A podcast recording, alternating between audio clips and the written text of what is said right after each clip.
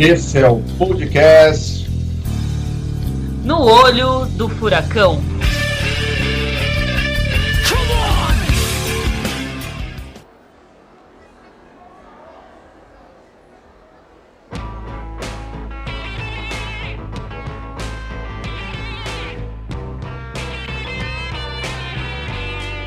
Saudações do caos que se tornou a realidade brasileira. Eu sou Vinícius Almeida e chegou o nosso especial, que não é especial porque não tem convidado, mas é o programa mais especial do ano porque é a retrospectiva 2020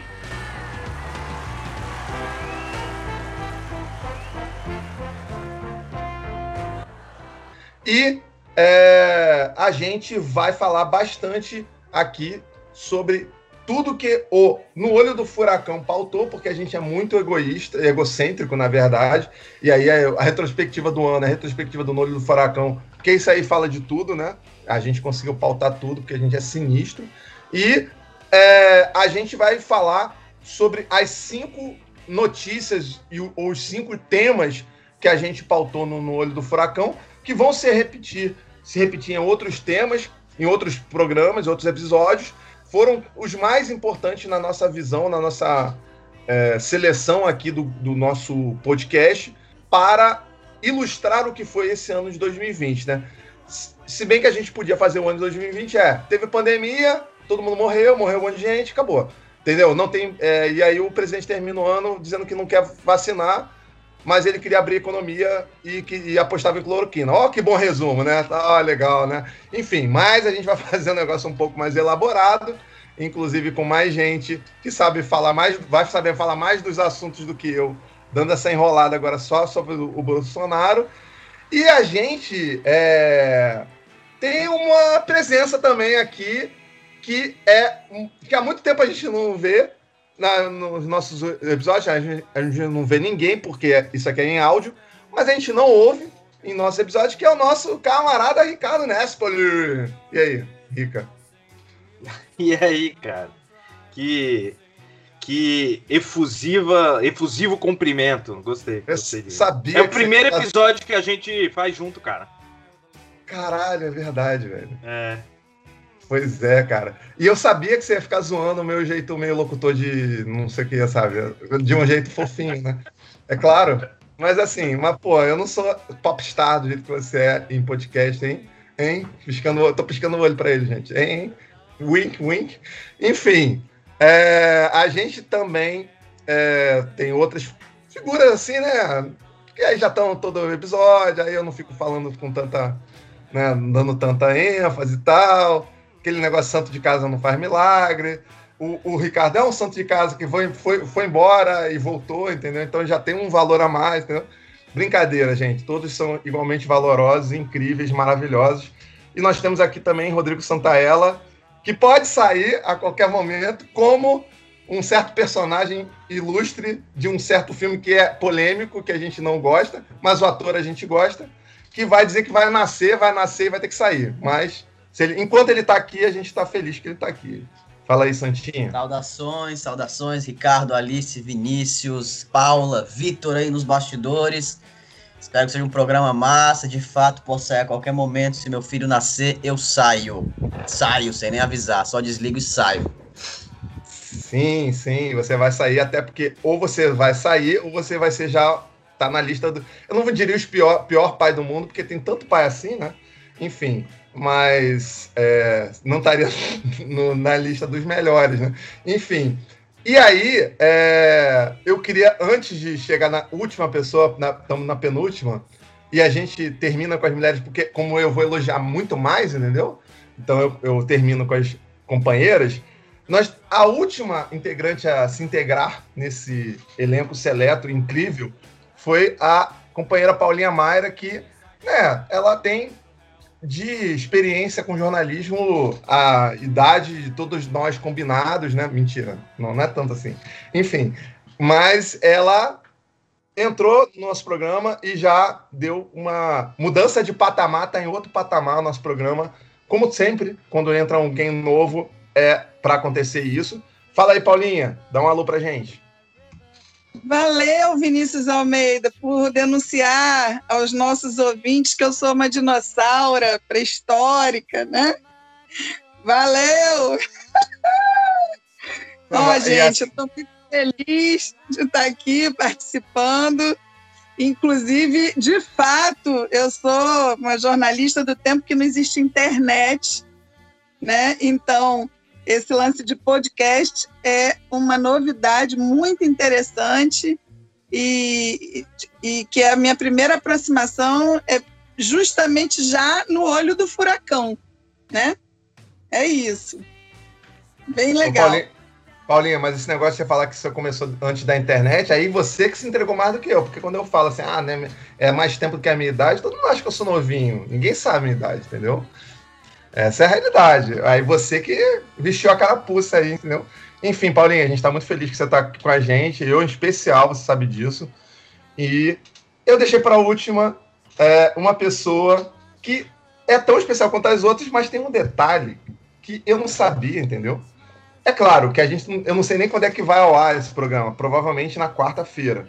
Mas hoje é aniversário da nossa pássaro negro, Alice Carvalho. Pô, Caraca! E eu tava torcendo pro Martim, que é o futuro filho do Santinha, que é o atual filho do Santinha, que já tá na barriga, mas já, já é filho. Nascer junto, ia ser lindo, gente. Mas parabéns aí, cara. Abre o microfone. Parabéns pra Porra, Alice. Uh! Parabéns, Vitor, Alice. Vitor, fica tranquilo. que eu aqui fingindo que já sabia. Que gafe, hein, cara. Parabéns. Por que, que ninguém me contou antes? Estou constrangido agora. Pois é, Facebook. E eu tá gravei um episódio do podcast com ela de manhã durante horas e não ridículo. falei parabéns. Ridículo, ridículo. Não vamos nem comentar essa parada, na verdade. Não foi ao ar ainda, eu vou gravar um parabéns, vou pedir pro nosso editor, que tem pouca coisa para fazer, fazer isso e inserir lá como se eu já soubesse. vamos ver. Enfim, Alice, fala com a gente. Você tá muito feliz, emocionada, chorando. Ela tá chorando aqui, gente, de emoção. Tô chorando, tô chorando. Último episódio do ano, né? No dia do meu aniversário, tá especial, realmente. Cara, isso aí, não, pra bom entendedor, né? Tipo assim, cara, quem é que são vocês para falar em dedicação? Tô aqui no meu aniversário, entendeu? Ah, enfim, Alice, pô, você sabe o quanto a gente está feliz por você estar tá aqui com a gente, não só hoje, como todos os episódios. É... E esse episódio provavelmente Valage não discutiu isso depois do da Camila, porque é... acaba que vai ser mais. Esse é o último, né? Esse vai ser o último. Inclusive, mas hoje a gente está gravando é dia 21 de dezembro, então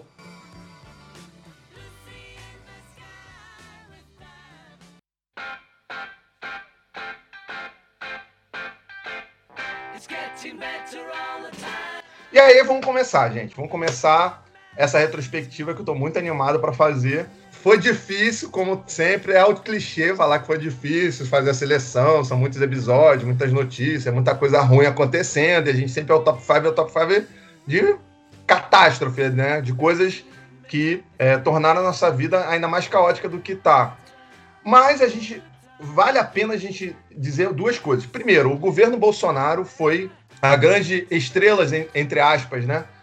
Para o grande antagonista da, da novela, ou do filme, do seriado, que é a realidade brasileira, e é, a figura do Bolsonaro em especial. E a gente poderia até ter começado pelo primeiro episódio que fala sobre já os primeiros crimes de responsabilidade dele, mas a gente escolheu um momento que é emblemático nessa trajetória do Bolsonaro, do, é, do acompanhamento do podcast sobre o Bolsonaro, que foi um outro especial que não foi bem especial porque foi com convidado, sem convidado, mas foi um formato diferente, que foi os, o, o episódio sobre a reunião ministerial gravada que foi ao público, que foi uma vergonha total e é um episódio que a gente é, que pautou vários temas diferentes. E para falar disso e começar o nosso é, top 5, eu vou chamar aqui o Ricardo para dar essa, esse comentário inicial. Fala aí, Rica.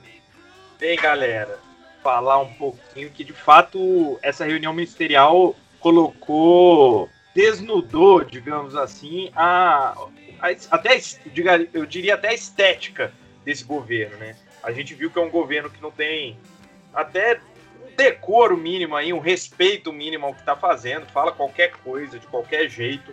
Foi assim, uma das coisas mais é, absurdas e abjetas que surgiu aí dentro da dentro da, até da, da história da política brasileira, né? Porque a gente vê presidentes e ministros que são quem devem é, executar os projetos políticos aí pelo bem da nação, falarem daquela maneira, tratarem o povo e as instituições daquela maneira, aquilo realmente foi lamentável. Bem, a reunião, é, ela foi a público, a gravação dela foi a público, graças à denúncia do ex-ministro, na época atual, né, mas o ex-ministro Sérgio Moro, ministro da Justiça, que solicitou que, é, que essa gravação fosse utilizada como prova no inquérito em que ele é, é, denuncia o Bolsonaro de querer interferir na Polícia Federal. Foi por isso que a gente teve é, a possibilidade de ver, parou o Brasil, né, naquele dia, não, é, não, não lembro exatamente o dia, mas parou o Brasil, todo mundo queria ver, todo mundo queria saber, e enfim, foi, foi um show de horrores, né? E aí o que, que eu resolvi fazer foi pegar alguns temas de alguns ministérios é, que falaram naquela reunião e fazer um, uma espécie de antes e depois, né? O que aconteceu com aquele ministro e talvez com um tema que, eles, que ele mesmo levou para aquela reunião. Bem, para começar, vamos falar do ministro Marcelo Álvaro Antônio, à época o ministro da, do Turismo, que na reunião defendeu legalização de jogos e cassino de forma um pouco falsa, né? Assim, ah, não, de forma não é de forma falsa, de forma escondida, maquiada, em que ele falava de umas coisas integradas, enfim, que a Damares logo falou, ah, fazer aliança com um demônio, uma coisa assim, né? É, o Marcelo Álvares Antônio foi demitido recentemente por brigar é, com o, o secretário, o responsável pela secretaria do governo, né, o general Luiz Eduardo Ramos, e caiu, caiu o ministro, Ministério do Turismo, o ministro do Turismo. Mas uma coisa que eu acho que todo mundo se lembra, e se não se lembra é bom se lembrar, o Marcelo Álvaro Antônio foi o protagonista do grande caso do Laranjal do PSL, em Minas Gerais, né? Ele foi o grande responsável por aquela é, aquele desvio de dinheiro que seria para as candidatas mulheres de, do PSL lá em Minas. E, enfim, o que eu acho que é interessante de saber disso é que ele passou ileso a essa crise de corrupção, mas caiu porque brigou com um amigo do Bolsonaro, né? Aí a gente vê um pouquinho qual que é a, quais são as prioridades mesmo do, do Bolsonaro no, no seu governo. Né? Outro cara que falou uma barbaridade e que essa aí a gente ouviu e, e repetiu bastante foi o Ricardo Salles, né? Que disse que era para aproveitar esse momento de pandemia, que ninguém estava prestando muita atenção, e passar o trator nas, nas leis ambientais. E aí, como diria aqueles programas, assim, ah, cumpriu ou não cumpriu? Vamos dizer, cumpriu, né? Cumpriu e cumpriu com força.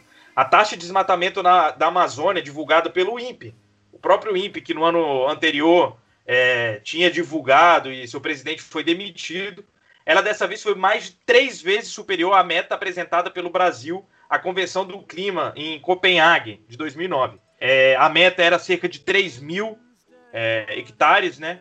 e foi mais de 11 mil. Então, realmente, passaram o trator na Amazônia. Então, e o Ricardo Salles segue lá, firme e forte, falando todas as barbaridades que fala e fazendo todas as barbaridades que faz. Um outro cara que naquele dia é, chamou bastante atenção foi o Paulo Guedes. O próprio Paulo Guedes, ministro da Economia, defendeu privatização do Banco do Brasil, chamou de porcaria, defendeu privatização de um monte de coisa é, entrou em conflito com próprios ministros do governo é, por criticar o tal do Plano Pro Brasil.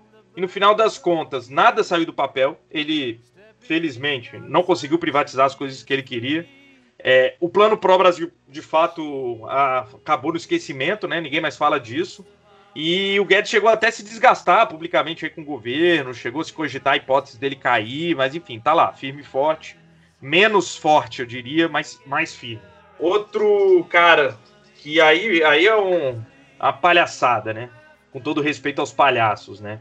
O Abraham Weintraub, que ali foi a encarnação de tudo que representa o olavismo, o anticientificismo, foi lá, falou que tinha de prender os membros da STF, falou um monte de mentira, defendeu a, as políticas conspiratórias malucas dele. Bem, é, isso foi o início do fim dele, eu diria.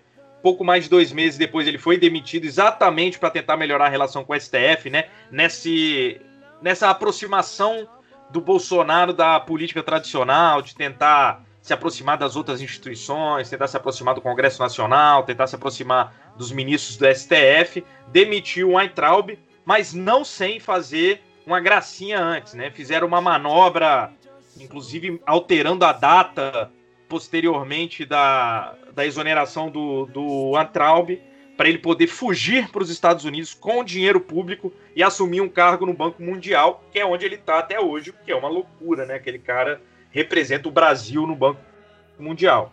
Enfim, o Banco Mundial podia estourar junto com a Weintraub, né? Mas enfim, é ele que está lá. É, e por fim, eu acho que aí é o grande, vamos dizer, a grande estrela do daquele picadeiro, que foi o Moro. A, a reunião foi exatamente a prova que ele apresentou é, no, no processo que ele entrou contra o Bolsonaro, dizendo que havia interferência do presidente na Polícia Federal. É, depois daquela reunião, inclusive ele caiu, né? Ele foi demitido. É, e hoje ele voltou às notícias porque começou a trabalhar num escritório de consultoria que presta consultoria exatamente para Odebrecht e outros acusados da, da Lava Jato.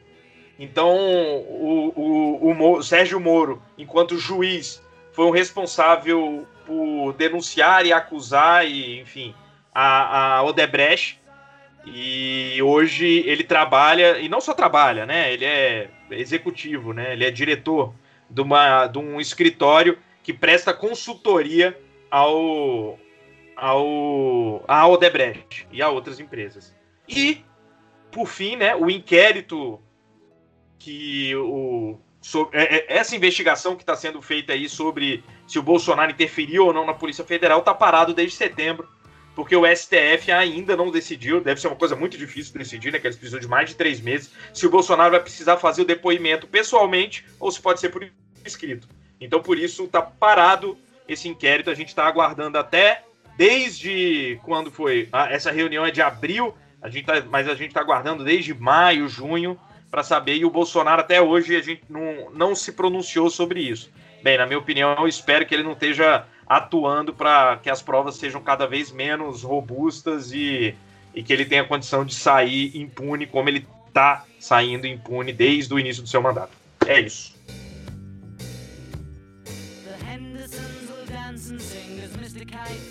O Moro é um dos personagens mais falados nos nossos programas.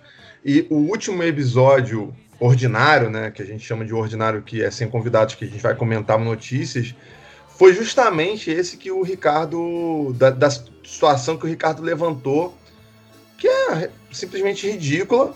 E também foi o episódio de estreia da Paulinha, da Paula Mayra, que a gente vai puxar agora para falar sobre essa questão, né? Que foi o, é o segundo do top 5 nosso, é uh, a questão do, das notícias sobre o Moro que tiveram destaque muito grande, onde a gente tem o título, inclusive, de do prezado é, está vendido, né? O trocadilho excelente que feito pela Alice falava justamente daquelas trocas de mensagens com a Carla Zambelli, que ele falava que não estava à venda, nossa, não estou à venda e tal.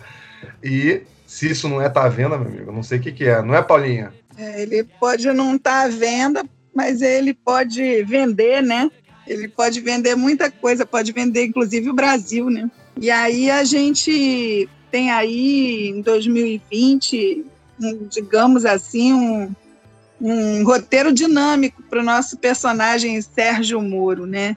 Ele começa o ano como ministro da Justiça e Segurança Pública, é, aparece bastante no noticiário dirigindo os trabalhos para é, elaboração do famoso pacote anticrimes, né, que é uma aberração do ponto de vista dos direitos humanos e abre brechas terríveis né, para aprofundar a, a violação de direitos humanos no Brasil. E aí, quando chega em abril, ele é demitido, né, num escândalo nacional, naquele estilo dele, né, que foi definido por alguns articulistas como discreto, em sua fala vitimizante, é, se põe no lugar de alguém que sai do governo porque foi traído na promessa feita pelo Bolsonaro de que ele teria carta branca.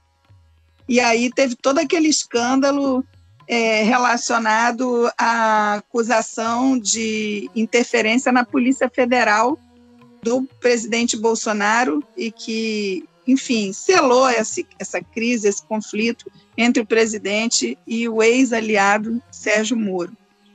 E aí, enfim, é, esse homem que lá atrás era um juiz federal, que ganhou as primeiras páginas das revistas, dos jornais aqui no Brasil, como um promissor combatente da corrupção, né, e que num determinado momento comandou a Lava Jato, que levou a mais de 120 condenações de empresários, políticos, né, enfim, de personagens aqui na, na nossa terra Brasilis. Agora, né, a gente termina o ano com essa novidade que é o novo emprego do magistrado, do jurista, do ex-juiz federal, do ex-ministro, é, do professor né, de direito, Sérgio Moro, que vira diretor, sócio-diretor da Álvares e Marçal, a consultoria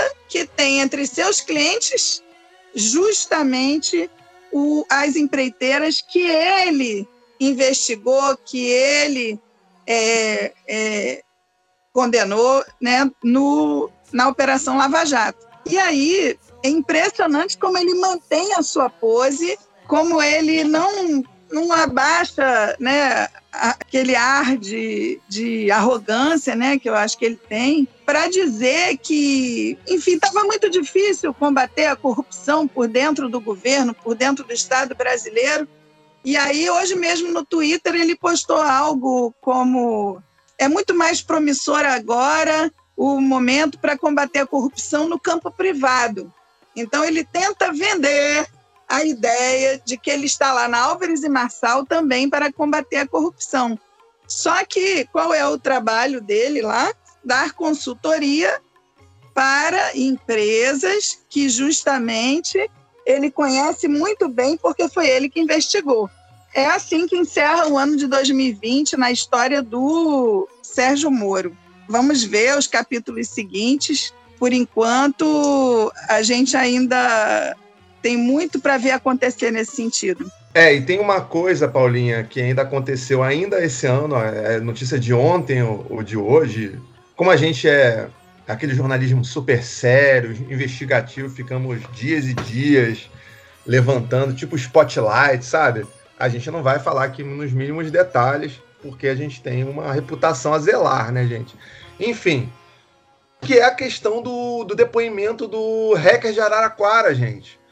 Que vai, dizer, vai reafirmar com todas as letras o, a, o teor das notícias do, do escândalo da, da Vaza Jato, né? Que é que foi o primeiro grande é, grande mancha na, na reputação do Sérgio Moro depois dele assumir como ministro da Justiça, ainda em 2019, né?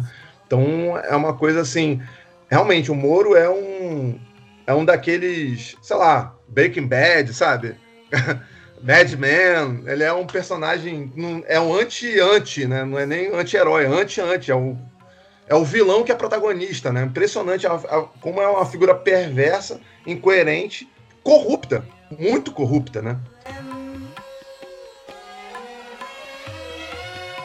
Mas é, a gente sempre falava também, cara, no, nos nossos programas, que, cara, dificilmente alguém vai superar a crueldade, a perversidade do Bolsonaro, o, a falta de honestidade do Moro.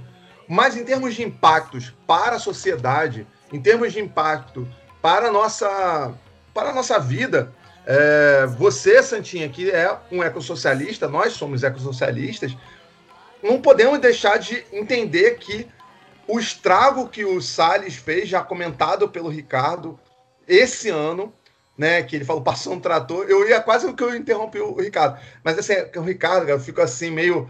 Ele parece aquele cara que lançou um álbum solo, vendeu um milhão de cópias e aí voltou para fazer uma reunion. É Ozzy, ele é o nosso Ozzy, Ozzy Osbourne. Perfeita a comparação. Ele é tipo o nosso Ozzy Osbourne, tem uma carreira solo já. Aí eu fico meio assim de cortar ele, ele fica meio puto, sabe? Então, mas é que ele falou, pa... ele falou, passou, você falou passou no trator, e trator é pro Cid o, o Salles é passando a boiada. E claro que isso não altera em absoluto o seu lindo e maravilhoso, incrível comentário, como sempre. Mas é, essa é, é, uma questão que fica. A gente sempre faz aquele ranking. Qual é o ministro mais. Qual é o pior, né? Qual é o pior de todos? E aí o Salles acaba ganhando sobre qual o que causa o maior, o maior impacto nas, das suas ações. O, é, o que, que as suas ações causam maior impacto, não é isso? Santinha? Cara, acho que sim, assim. A gente sabe que um dos aspectos que o, que o discurso de extrema direita e, e negacionista e, enfim, predatório se materializa mais nitidamente, assim, é o, o impacto ambiental, né? O, o, a discussão ambiental, ela tem um senso de urgência, porque em condições normais a gente já está num cenário muito difícil, em condições normais do capitalismo. O capitalismo por si só destrói o meio ambiente, né? E as soluções encontradas por dentro do sistema, inclusive por gente bem intencionada, como nós tanto acompanhamos, né, é, não são suficientes para isso. Então você tem um cenário que em tempos normais a coisa está caminhando para um colapso, né? Está batendo no teto. E a gente tem um encontro né, histórico também entre capitalismo e colonialismo, né? E muitos, muita gente diz que não existiria capitalismo sem colonialismo, e eu concordo plenamente. E grande parte das tarefas do capitalismo é, são esconder esconder algumas das suas faces, né, para não ficar tão nítido e tão explícito. E no Brasil, com o governo Bolsonaro, nós temos um capitalismo colonial, inclusive com a subserviência aos Estados Unidos, com a mesma lógica de exploração e destruição da natureza sem mediações de 500 anos atrás, um, um capitalismo que se apresenta sem nenhum tipo de constrangimento, né, assim. É tão nítido o, o desprezo pelo meio ambiente, o desprezo pelos povos originários, o desprezo pela natureza, que chega a constranger até uma outra parte do próprio capitalismo. Né? Acho que isso é a política ambiental do governo Bolsonaro, materializada e representada pelo Ricardo Salles, ministro do Meio Ambiente, que falou na reunião ministerial lá de passar a boiada, e na verdade já estava tentando fazer isso, e fez isso, tentou fazer isso. E no Brasil, ó, até outubro de 2020, mais de 20 milhões de hectares foram desmatados na Amazônia, no Cerrado, na Mata Atlântica, Pantanal e etc foram atingidos por queimadas, na verdade. Quanto ao desmatamento na Amazônia, em 2020 não foi nada melhor do que isso, né? Assim, é, teve uma perda de mais de um milhão de hectares de florestas, né? Um incremento de mais de 10, de 9% do que foi o ano anterior. E aí o Salles, representando essa toda essa política, né, é uma figura nefasta, é uma figura é péssima, é um cara arrogante, é um cara ignorante, é um cara debochado. Ou seja, é um cara que é a cara do governo Bolsonaro. O Bolsonaro em si, a gente falou disso no programa 28. Né, o Bolsonaro fez um discurso na ONU culpando caboclos, índios, é, culpou as fogueiras de São João pelas queimadas. Né? É um negócio completamente absurdo, um negócio completamente é, nojento, na verdade. Assim, o cara tem a cara de pau de culpar os povos, culpar os povos originários, culpar os caboclos, culpar as fogueiras de São João pelas queimadas na Amazônia que ele incentivou de várias formas.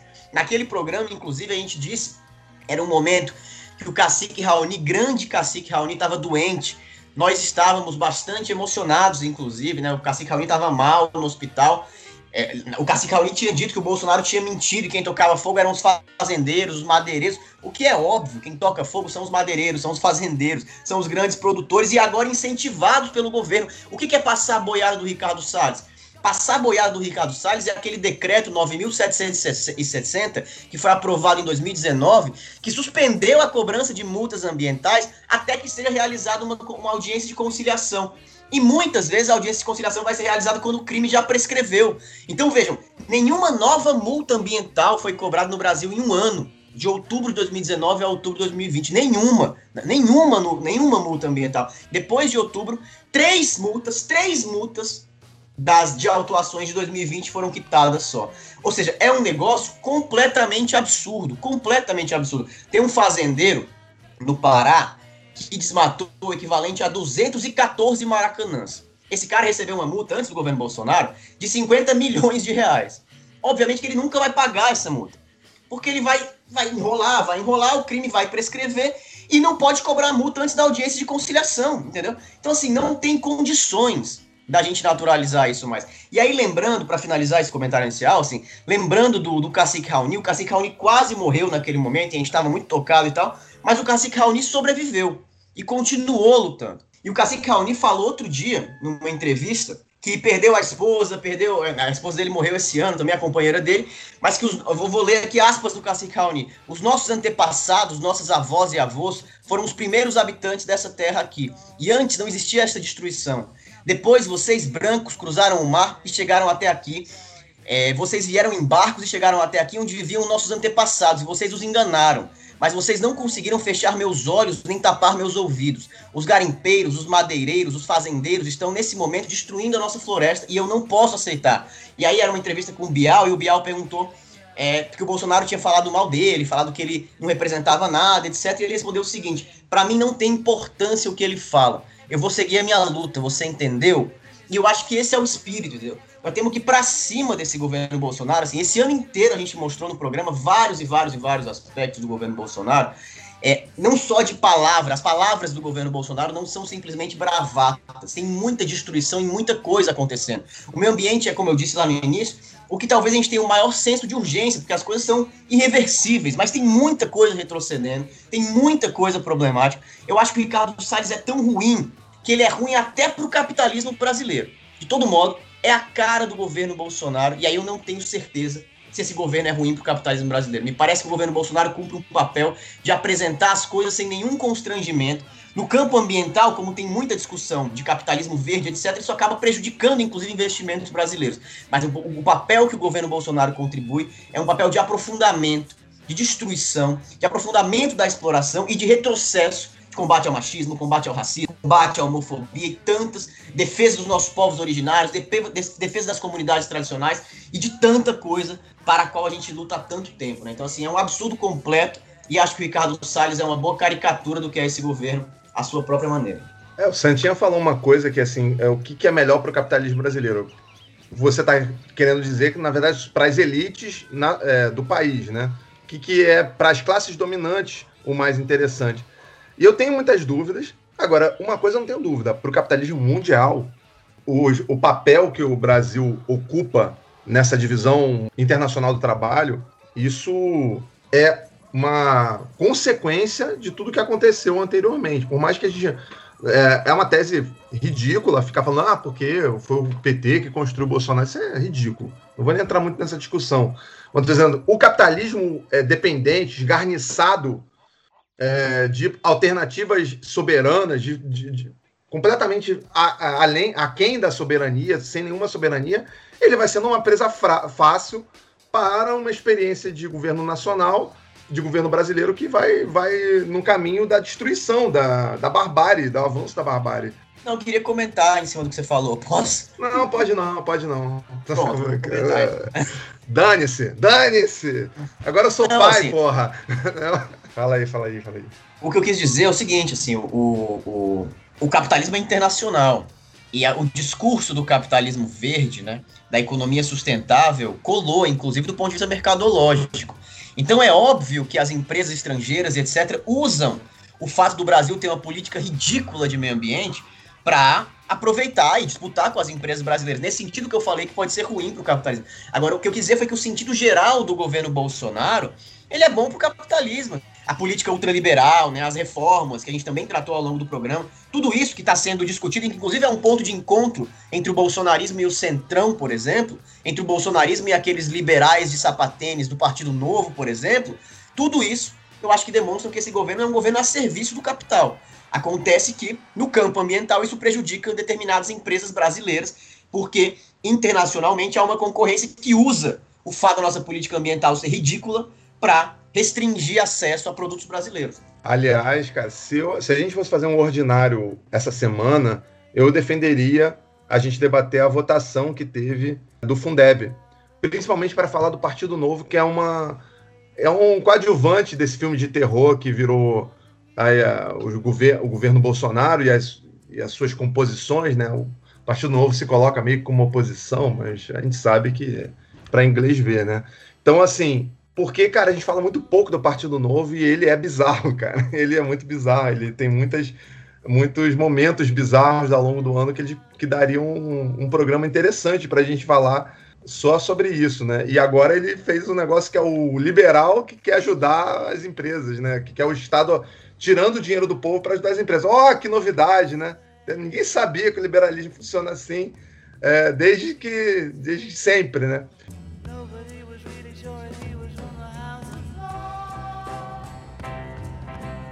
Mas assim, uma angústia muito grande, que é, é para a gente puxar agora para o próximo tema do top 5. Aliás, a gente, eu tô errando, não tô falando, a gente está no top 2 agora. Não, a, gente, a, a, ordem dos, do que a gente está falando não é a ordem de grandeza, né? Quem é o melhor, quem é o menos, quem é o pior, quem é o menos pior. Tudo é igualmente ruim, né? Mas é, a angústia que a gente tem é a gente fala, pô, isso aqui, cara, é o tema central do problema, a queimada. Não. As, os problemas do, do, que são centralizados pelo governo, eles um ofusca o outro.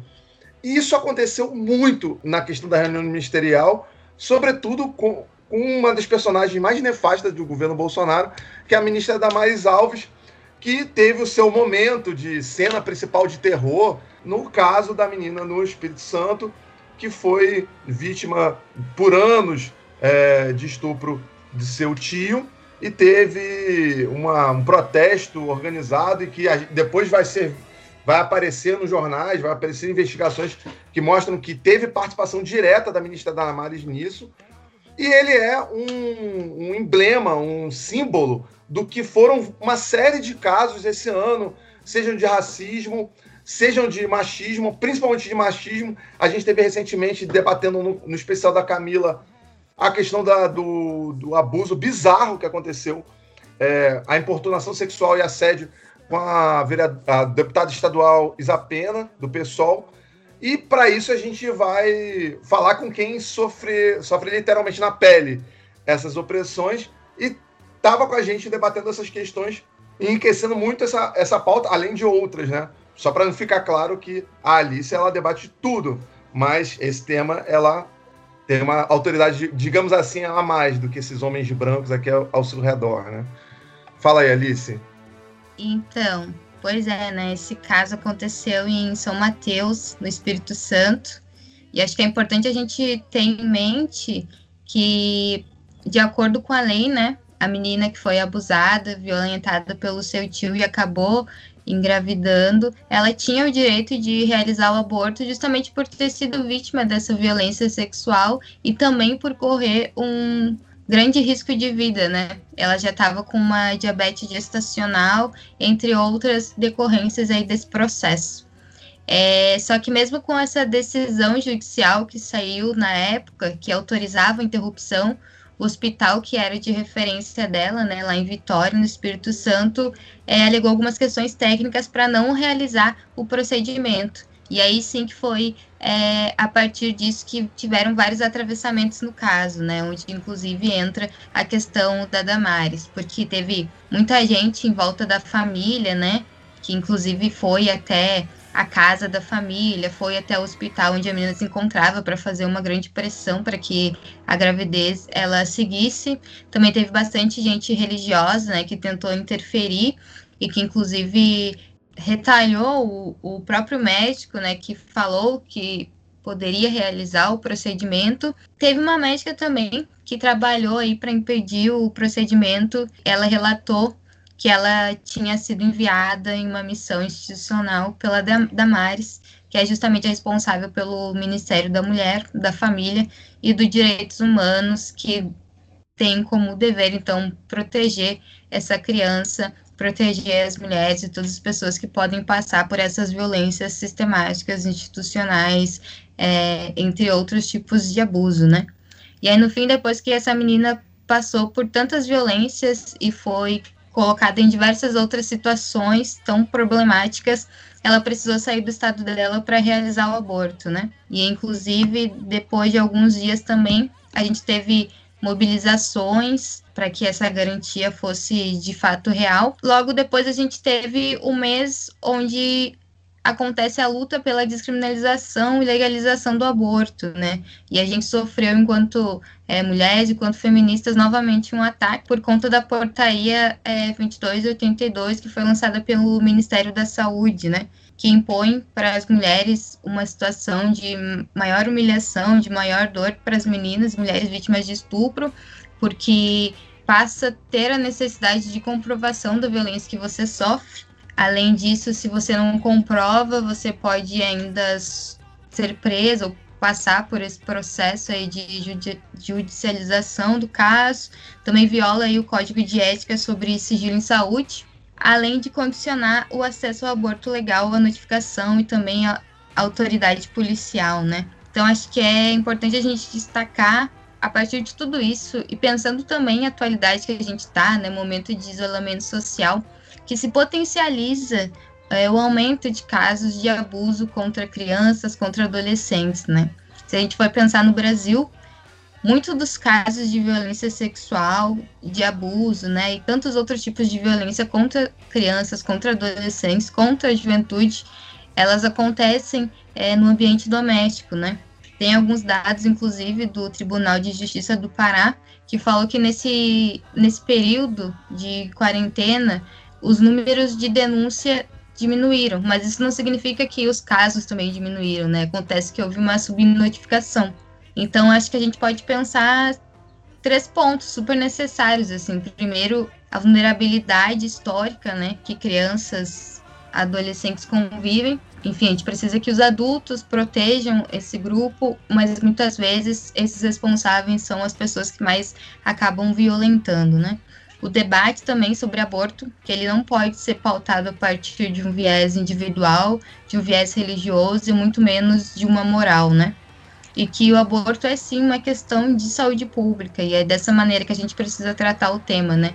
O DataSUS, inclusive, apontou que agora, em 2020, é, o Sistema Único de Saúde já fez 81 mil procedimentos por causa de abortos é, mal, mal sucedidos, né? Ou seja, aqueles abortos que muitas vezes as mulheres que não têm condições financeiras de, de procurar até mesmo clínicas clandestinas, né? Porque a gente também tem que entender que as mulheres ricas acabam abortando e as pobres morrem por diversos outros fatores, acabam se colocando numa situação é, de vulnerabilidade, de precarização aí para realizar esse procedimento. E então é importante que a gente também pense os demarcadores sociais desse processo, inclusive para a gente pensar numa solução mais adequada para tudo isso. Enfim, a gente precisa realmente avançar nesse quesito, nesse debate. Mas acho que a gente também tem bons exemplos, boas inspirações para tudo isso, né? Que, por exemplo, na Argentina agora, o projeto de lei de interrupção voluntária da gravidez foi aprovado pela Câmara dos Deputados, né? Isso faz com que, inclusive, o debate no Senado ocorra no tempo que foi previsto, que seria até o dia 29 de dezembro, e a princípio tem-se um cenário de, de aprovação ainda em 2020 dessa lei, né? Que o aborto seja é, de fato legalizado e descriminalizado. Eu acho que isso é um alento também para a luta feminista na América Latina é, a sensação, a, a vontade, né, a expectativa é que esse movimento ele também reverbere na nossa realidade brasileira, porque como a gente falou no episódio, né, onde a gente comentou essa notícia, a luta é de fato aí pelas nossas vidas, para que a gente não tenha que viver uma maternidade sem desejo, para que a gente não seja presa por cometer um aborto, para que a gente não seja morta no processo de tentativa de tudo isso, e também para que as crianças, para que os jovens, né, é, tenham um presente, um futuro digno com total garantia de, de direitos, sem violação por parte daquelas pessoas que deveriam é, proteger esse grupo tão vulnerável atualmente. Excelente, Alice. Cara, e assim, como é, essa questão do feminismo, a questão da, das opressões, ela, na verdade, em, foram tratadas nos no nossos programas de várias formas, e aí você, para inclusive apresentar um bom balanço de uma das facetas dela, que foi espe especificamente da questão do aborto, é, eu vou pedir muito para você voltar a falar sobre um aspecto que entra no meu tema, no tema que eu vou tratar, que é o tema das eleições.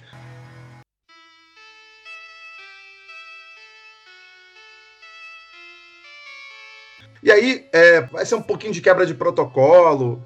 É, vai, mas, ao mesmo tempo, vai ser um, um, exatamente um bom retorno do início do programa, que o início falou de uma reunião ministerial que trata de diversos temas, as eleições, que é o tema número um, tema, o último tema, o tema número cinco, a gente não definiu que ordem que é, né? É, mas o cinco a ser, o quinto tema a ser tratado, que é o tema que eu tenho que tratar como comentário inicial, é um tema que se desdobra, obviamente, em uma série de elementos. Então aí a gente, falando das eleições, né? Cara, eu vou dar dois destaques importantes porque tem a ver com os outros programas. Primeiro, o Josiel, jo, Josias, Josiel Alcolumbre perdeu a eleição, cara. Perdeu a eleição.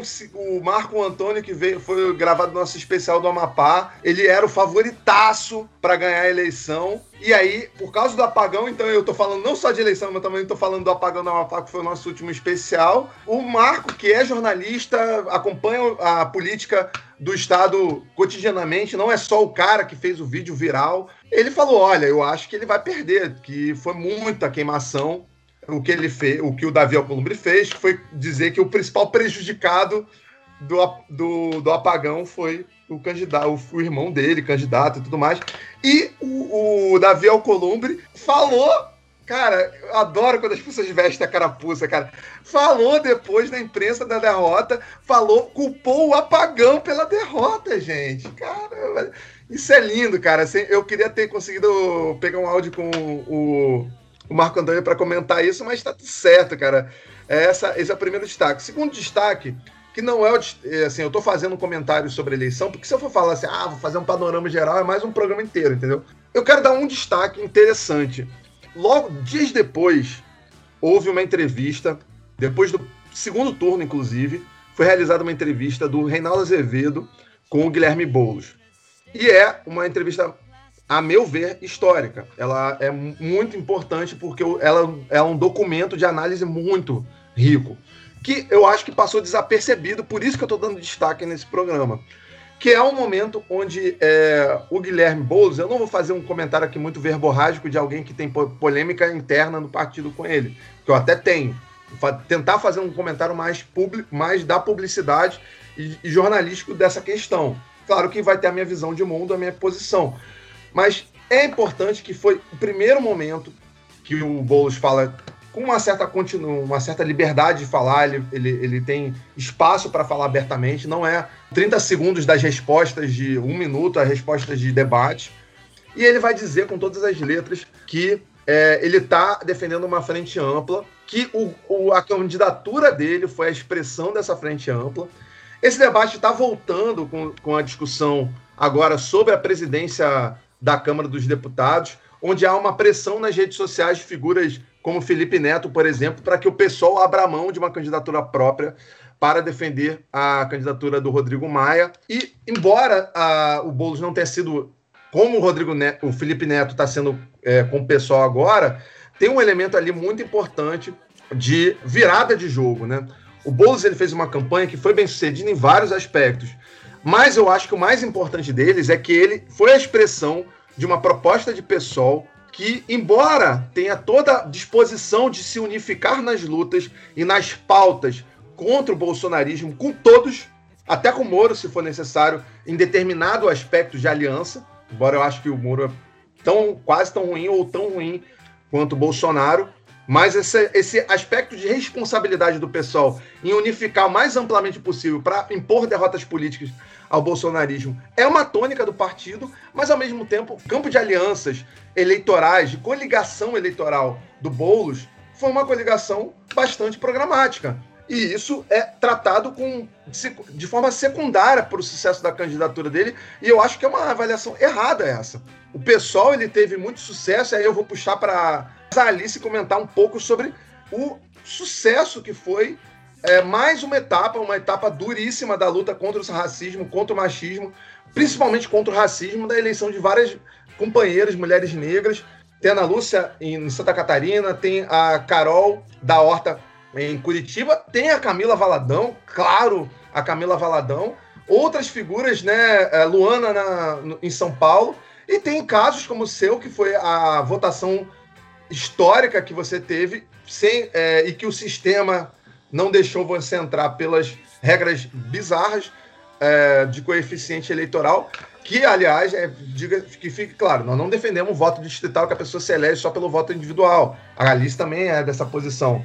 Mas a verdade é que não dá para um sistema que é tão despolitizado quanto esse sistema se valer desse argumento oportunista para justificar que a, a, a candidatura mais votada da cidade não seja de fato eleita. Até porque o voto na Alice também não é um voto só, ah, vamos votar ali na Alice que eu acho ela legal. Não, a Alice é uma militante, é socialista, defende seu programa abertamente na candidatura e as pessoas votam a partir dessa plataforma política, que é a plataforma do partido, se não partido em todas as suas regionais, sobre, com certeza em Santa Maria.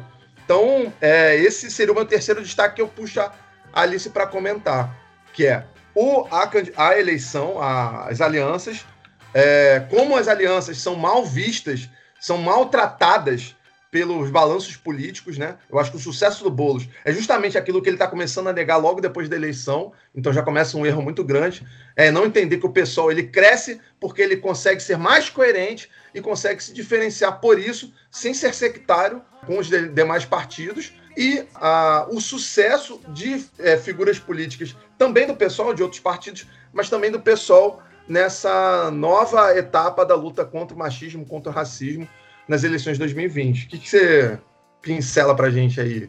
O pessoal né, no campo da esquerda realmente saiu vitorioso, né? Embora, se a gente pensar num todo, a, a direita tenha conseguido muito mais cargos, né? Mas acho que o pessoal cresceu dentro dessas eleições, assim. E, e acho que a, a vitória, né, de, de muitas mulheres negras, de homens negros, assim, coloca a necessidade urgente da gente colocar a pauta racial enquanto centralidade né, no debate político, assim, entender nós, mulheres negras, como agentes e sujeitos políticos de, do nosso tempo mesmo, assim, né, compreender o nosso papel histórico nesse processo todo. E a gente tem muitas mulheres que conseguiram ter uma ascensão muito grande, conseguiram levar um programa radical, né, para esse espaço de, de disputa, mesmo sem ter conseguido se eleger.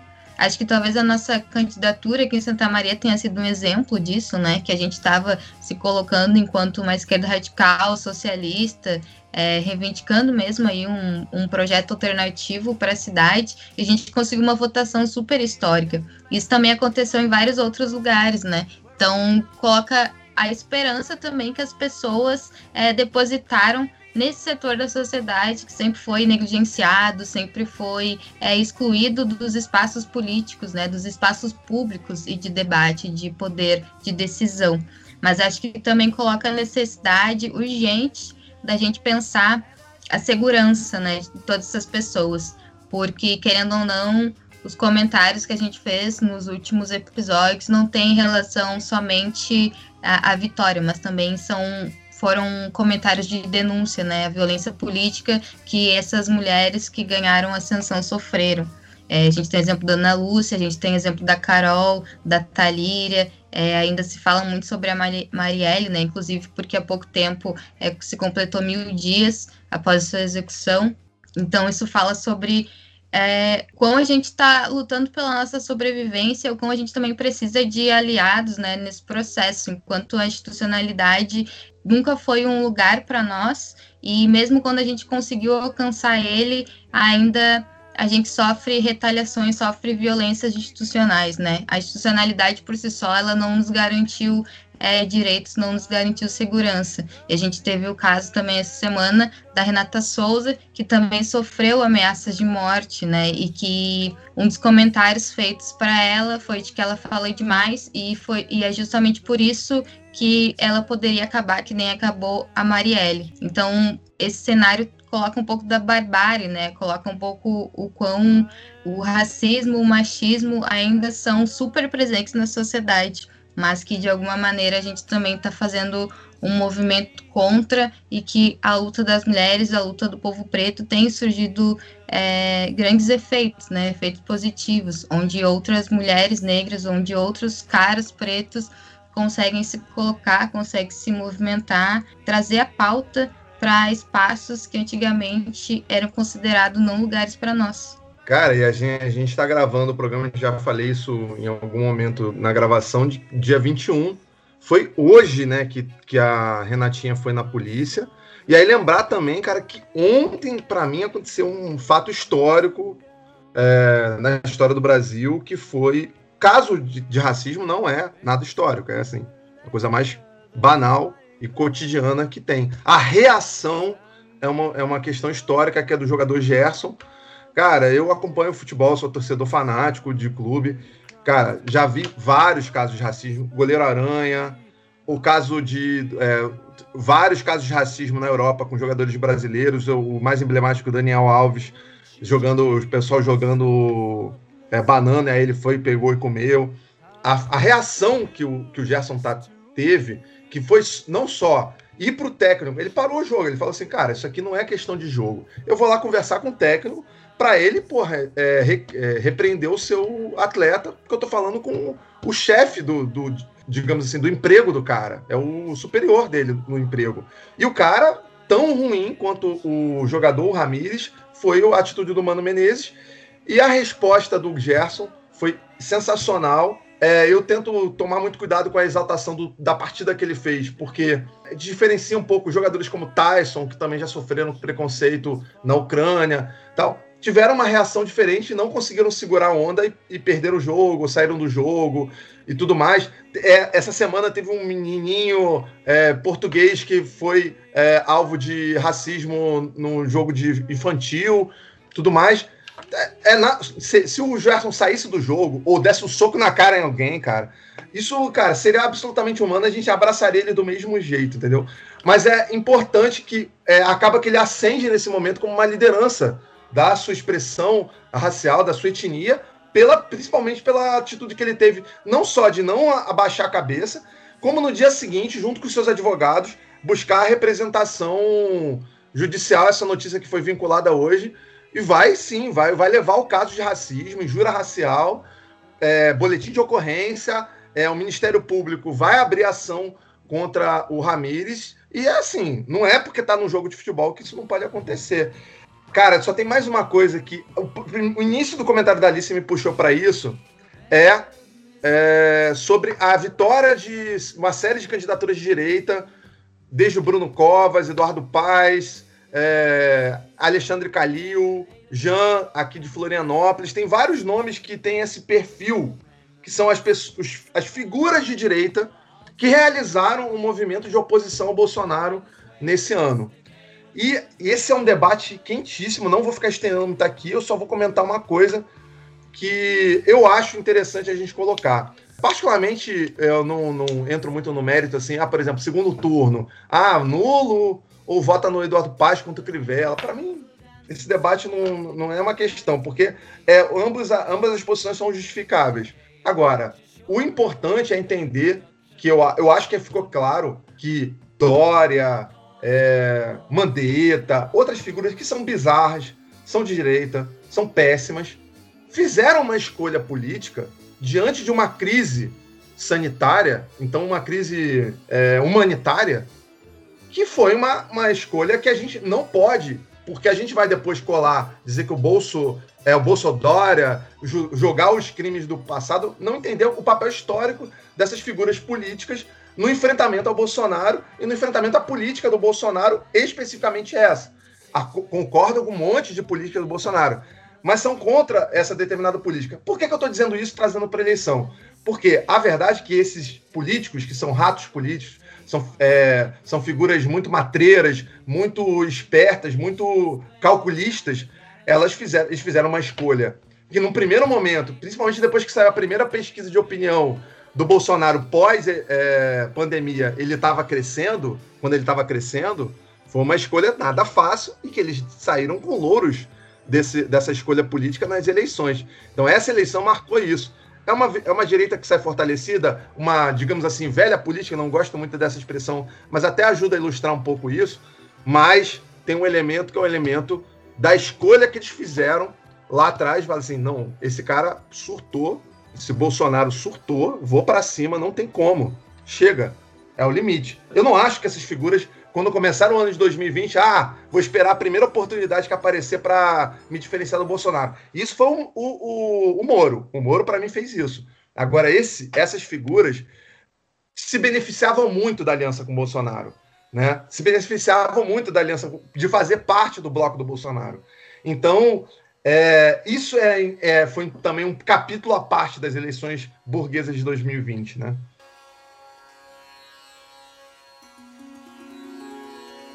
Então, como a gente está. Bom, fizemos uma retrospectiva robusta. Acabou que ficou. É, a Alice pode não concordar comigo, mas acho que ficou mais curta do que eu pensava. E ficou bastante densa. E aí a gente vai encerrar o ano agora com. Então, gente, começando por redes sociais. Alice, suas redes, despedida.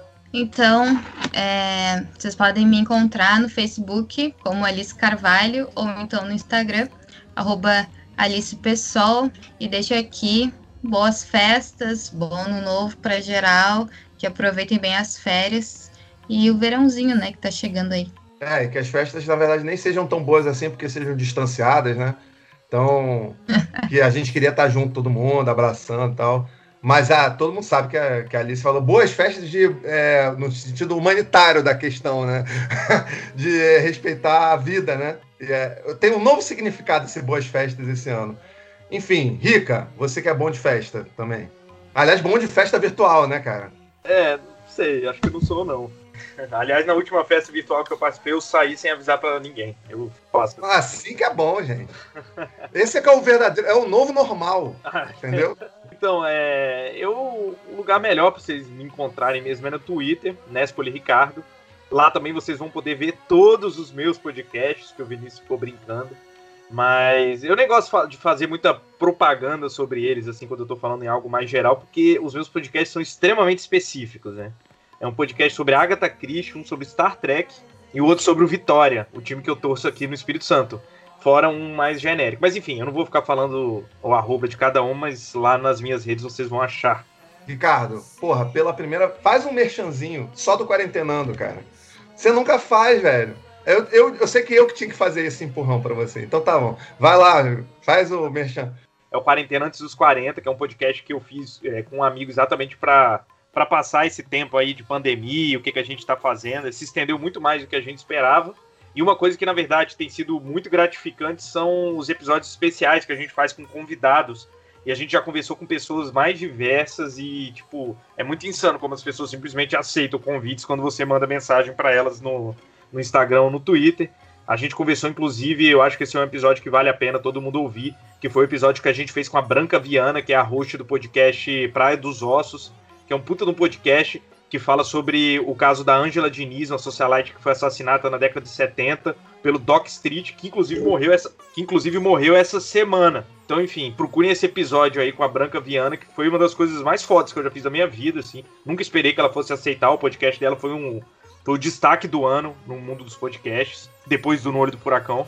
Então, quero. É, é isso, podem ir lá, galera. Mas você, Santaella, que acabou que não se despediu no meio do programa significa que ou não nasceu ou você não é um bom pai. A gente vai ficar essa escolha de Schrödinger. Schrödinger. Nasceu, não nasceu. É, não, queria agradecer, assim, agradecer a todo mundo que participou aqui do podcast, saudar todo mundo também, desejar uma boa virada de ano. Se vocês estiverem ouvindo depois do ano novo também, um bom ano. Espero que esse ano seja melhor do que 2020 em vários aspectos. Dizer que espero também ser um bom pai na hora que esse podcast já for ao ar, né?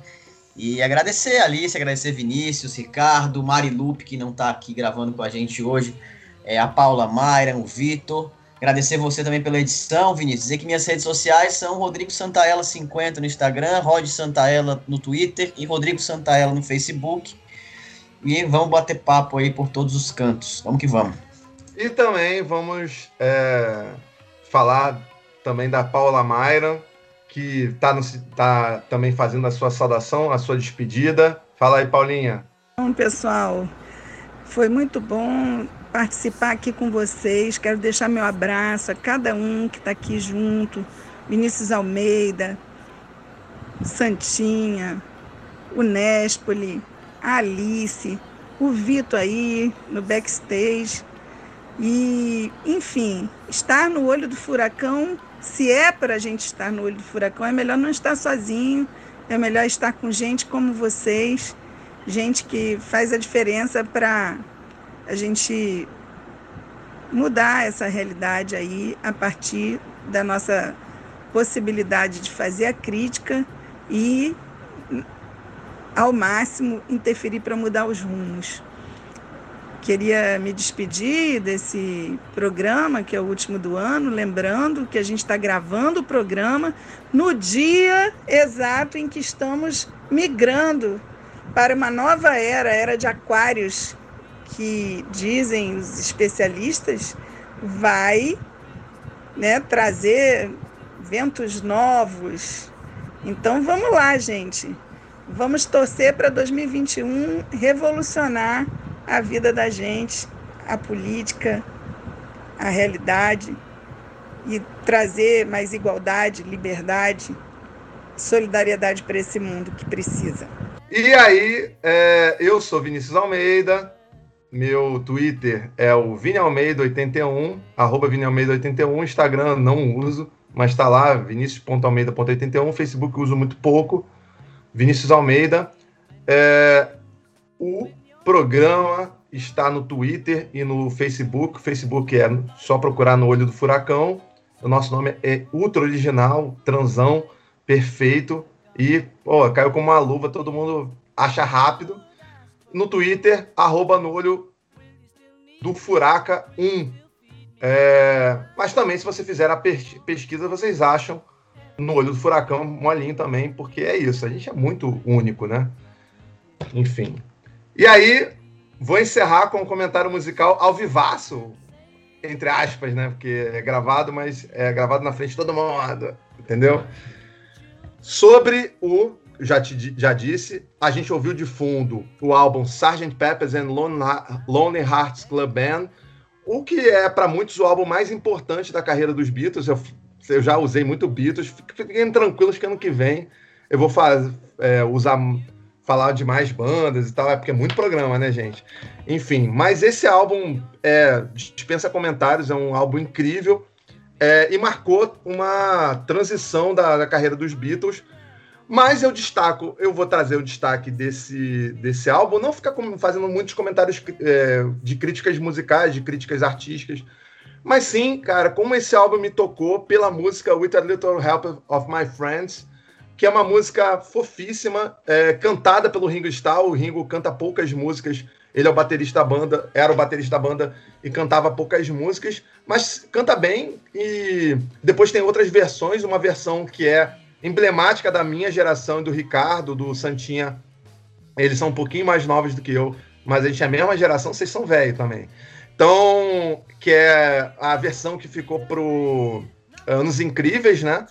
Que é do Joe Cocker, que é linda, maravilhosa, mas a gente vai é, encerrar com a versão original e vou pro meu comentário musical, que é uma homenagem à bancada, aos meus amigos e amigas desse No Olho do Furacão.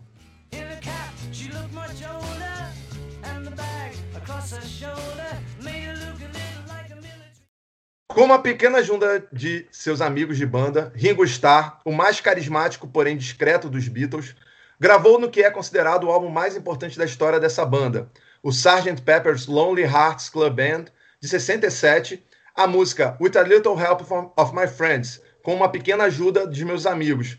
Dizia precisar de ajuda para não sair da afinação, que nunca foi seu problema, pois já tinha gravado sucessos anteriores como Honey Don't e Act Naturally, com muito talento e desenvoltura. No entanto, o grande dom de Ringo foi o de combinar com o grupo, dar ritmo, ser parte. Por isso que eu escolhi essa música, para homenagear meus amigos e amigas desse programa. Eu não sou nada sem meus amigos, minhas amigas, camaradas de vida.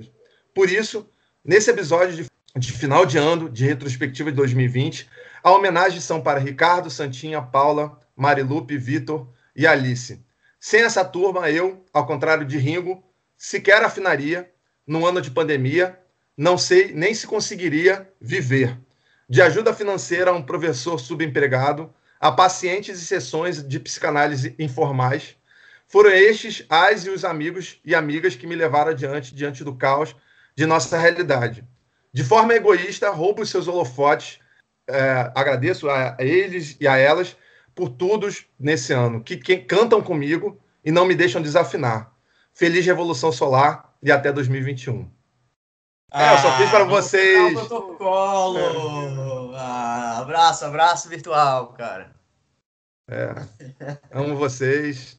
É isso aí, gente. Valeu, cara. Muito bom. Encerrou. Aí eu vou encerrar sempre. Agora eu vou fazer assim, é que nem Rogerinho. Acabou, acabou o programa. Acabou.